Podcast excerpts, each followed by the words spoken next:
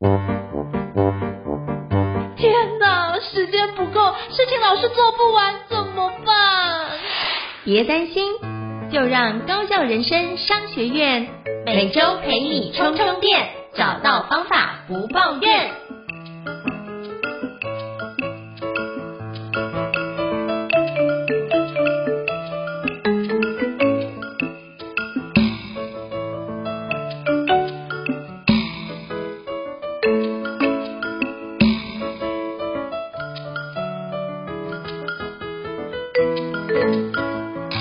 大家好，欢迎大家来到高效人生商学院，我是赵英成。那今天我要跟各位介绍的节目是保健新知哦。我不知道各位过去在你的生活当中有没有看见，很多人都是忙于工作，但是疏于照顾自己的外在呢？那像我就认识很多朋友，在事业有成的情况之下，就发觉，哎，我们的发际线越来越往后面去移动哦。这其实就是所谓的一个雄性秃所造成。那今天我想邀请，就是我的好朋友，也就是真心皮肤科诊所周婉仪院长来跟大家分享一下，男性到中年之后就遇到一件事情，叫做雄性秃，那应该怎么预防跟保健呢？那我们欢迎婉仪院长。Hello，婉仪院长你好。Hello，胤丞，还有各位听众朋友，大家好，我是真心皮肤科诊所周婉仪院长。嗨，谢谢婉仪的莅临哦。那是不是可以邀请婉仪简单跟我们做一下自我介绍，让大家可以多认识你一些呢？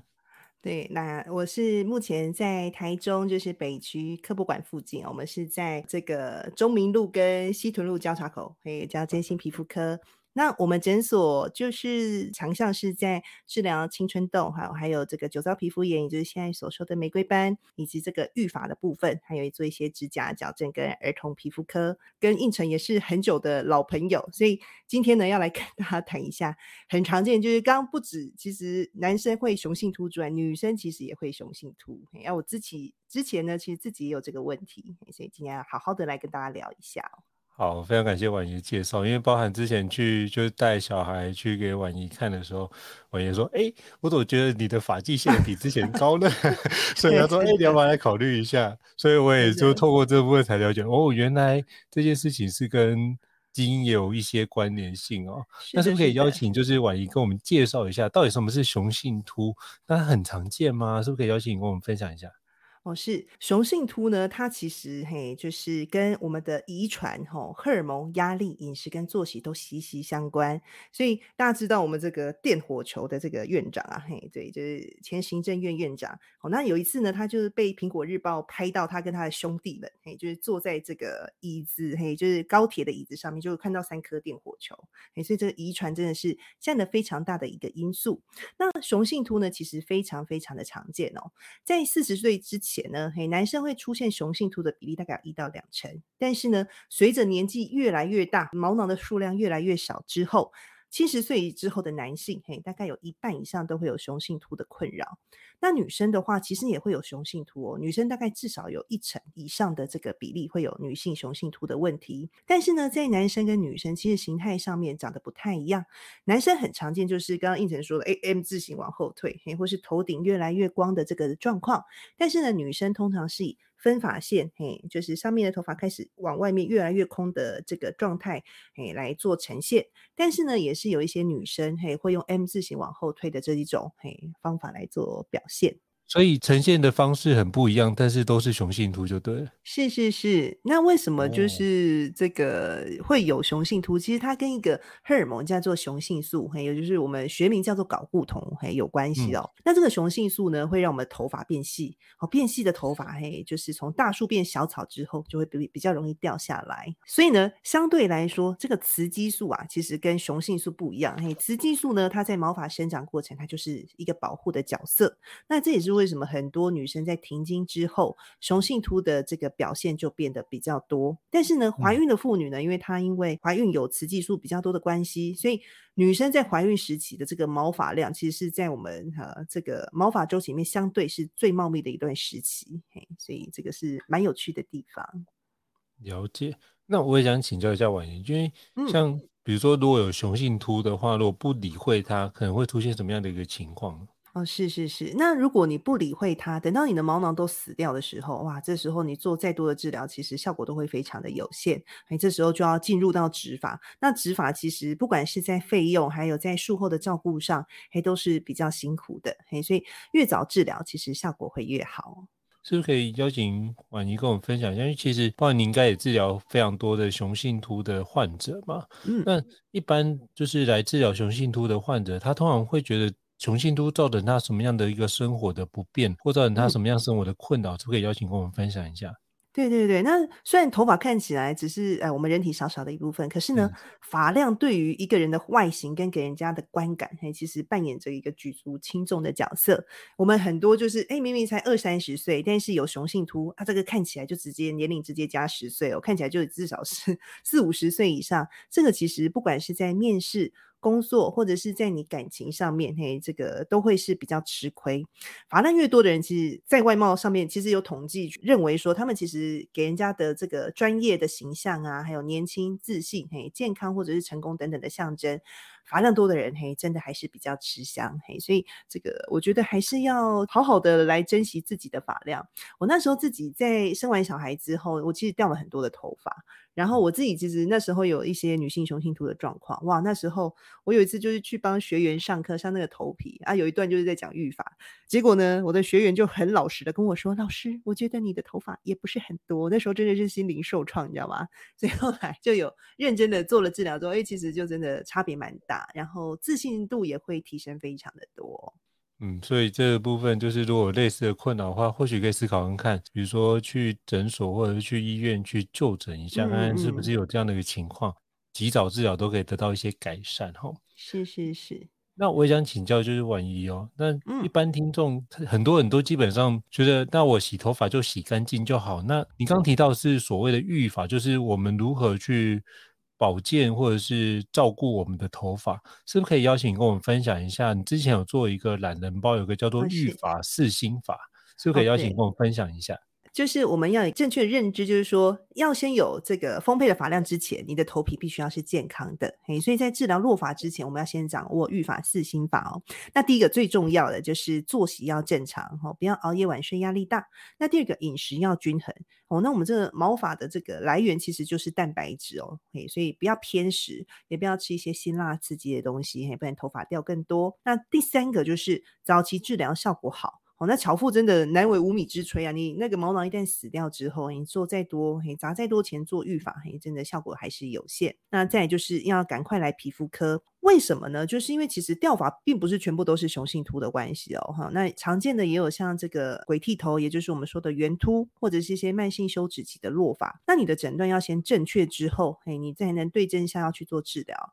但万一你一开始方向就错了，嘿，你砸再多钱其实都没有效。嘿，所以我们皮肤科医师其实会先做一个，就是来诊之后，我们会先问一下病史啊，然后评估一下，那做一些拉发测试跟搭配皮肤镜，可以来做检查。那有需要的一些些这个怀疑，比如说慢性休止期落发的啊这些患者，我们甚至是会做一些抽血的检查。那在少部分，比如说怀疑有一些呃疤痕性的落发，甚至需要做到头皮的切片。所以在这边真的要呼吁大家，不是掉发就跑去药局买什么这个柔沛还是喷落健，其实应该是要先来皮肤科检查之后，对症下药来做治疗会比较好哦。了解，所以刚刚宛仪这边提到我们要照顾好自己的头皮，请问一下，就是我问你比较细一点，就是我们头皮平常应该怎么样去照顾？比如说举个例子，像我自己用洗发精洗完，嗯、我怎么去确认我头皮有洗干净？啊、或者是我该怎么样去确认说我头皮有没有什么样子一个不舒服的情况？因为我们一般没有这样的一个。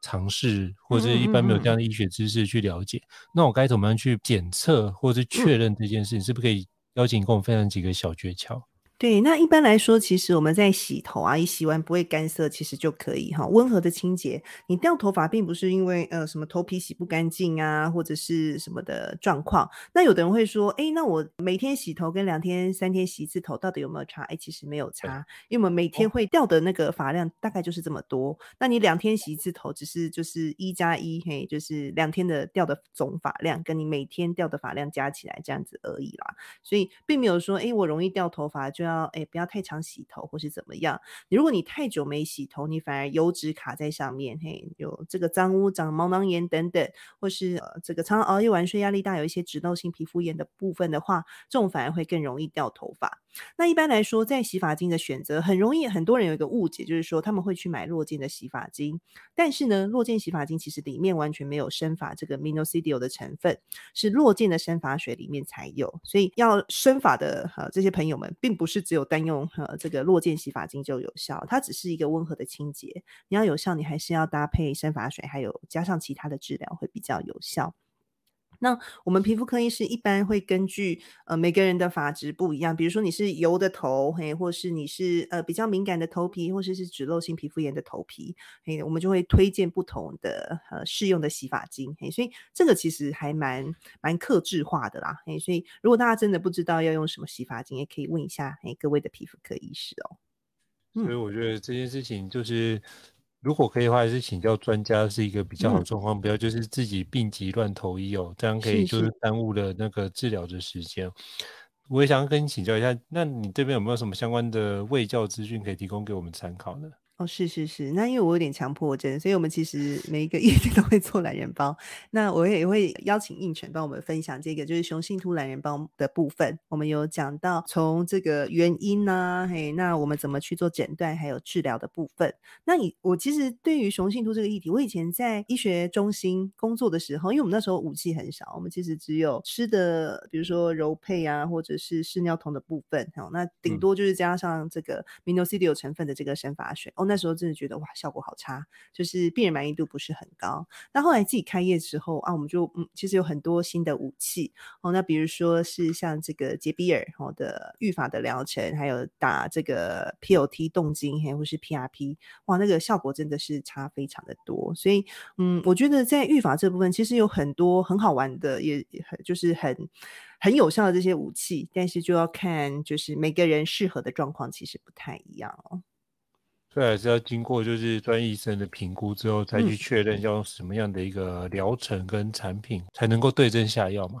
是是，因为其实光就口服药的部分，其实可以选择的种类就非常多，但每个人其实适用的不太一样，嗯、并不是每个男生都适合吃 finasteride 就是柔配成分，或是 dutasteride。它其实在使用上有一些注意事项，比如说，呃，如果你今天年纪是在呃四十五岁以上，我们就要先抽一下射护腺癌的指数之后才能开始吃，因为这两个药其实本来是在治疗射护腺肥大的哦，所以你吃完可以有一个附加的好处，就是尿尿会变顺，因为射护腺会变小，但是。万一你本身是有这个潜在射护腺还没有被发现，可是呢，你吃了药之后，射护腺变小了之后，这个指数其实会掉，那就会变成你这个呃，可能就侦测不出你有这个射护腺癌的这个问题哦。那另外像有一个口服药 m i n o c i d i l 嘿，那它也可能会有一些像呃。头痛啊、低血压等等的副作用，所以其实我们皮肤科医师在开立之前，我们都会先问一下病史。那女生的部分还要看一下，哎，她有没有怀孕啊？那肝功能还有一些生理期的部分等等，去评估之后，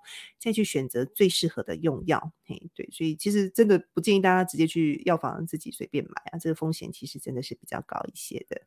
是，所以还是要就是谨慎，比较做很好的思考。嗯、那我也想请教婉仪，那如果听众。有类似的需求，嗯、想要去看诊的话，有什么样资讯可以跟听众分享？怎么到真心皮肤科诊所去做相关的一个咨询跟治疗？啊，是是是，就直接 Google Map 或是 Google 搜寻真心皮肤科，嘿，就可以找到我们哦。那我们其实真的，我自己觉得效果真的非常好，而且我们有几个案例是本来都已经要去做植发，然后哎、嗯，在治疗完其实两三个月之后，其实效果就很明显，嘿，就是省了好大一笔钱跟好多的 这个术后照顾的比较辛苦的部分。在懒人包里面，我们其实有分享一些案例，嘿，那也欢迎大家有兴趣的话，可以点进去看一下。有，我真的觉得那照片那个发量前后的差距非常大，甚至能发量翻倍的一个情况。对，有一个还茂密到要去打，对，看起来茂密都变得年轻一点。对，真的差很多。所以，嗯，我真的是觉得发量对我们来说实在是太重要了。因为我有一个朋友或者一个学弟，嗯、他就是因为家里面遗传，所以二十几岁就已经遇到了雄性秃的情况，哦，然后大概有一半的头发都不见。那他后来就是做主管的时候，就发觉二十，嗯、他很优秀，二十六岁就当主管，是，然后呢就带大概十几个伙伴，那只是他出去谈事情，他都很顺。他就有不认识的客户就问他说：“哎、欸，你看起来事业做的这么成功，应该是好几了哈，应该小孩都已经小学了吧？”伤心，对。对，他突然就觉得非常的 伤心，因为那时候他也单身，对对对，所以就是他后来到现在就是几乎全部都已经没有头发，所以他就干脆理光头的方式，哦、然后把因为刚好头型很漂亮嘛，所以他就以光头的方式来做，就是他的招牌的一个角度这样子。是是是。对，以前有一个呃网球明星叫阿格西亚，他以前头发也是很多、嗯、啊，后来他就是啊掉头发之后他就剃光光，对。但其实大家真的不用剃光光，赶快来真心皮肤科就对了。是是是，好，非常感谢婉仪跟我们分享这个宝贵的一个保健心知哦。那如果有关雄性秃的相关议题，我都会把这个刚婉医师提供的懒人包以及真心皮肤科诊所的相关连结都提供给大家、哦。那如果各位听众觉得高效人商学院不错的话，也欢迎在 Apple Podcast 平台上面给我们五星按赞、哦。你的支持对我们来说是一个非常大的一个鼓励。那如果还想要听相关的一个保健新知相关主题，也欢迎留言让我们知道，我们陆续安排像婉仪医师这样的一个专家来跟各位伙伴分享。再次感谢婉仪，谢谢，下次见，谢谢好，拜拜，拜拜。高校人生商学院，掌握人生选择权。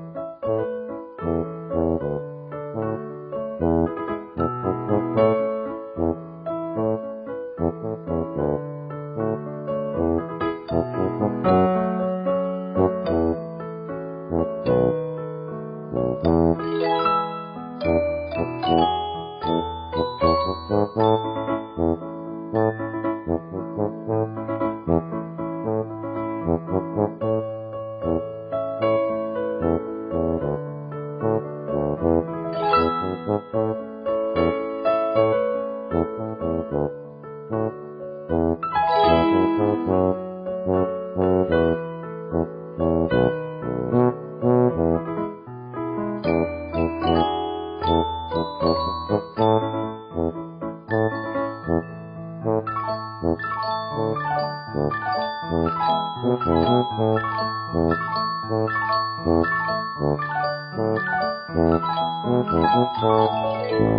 you.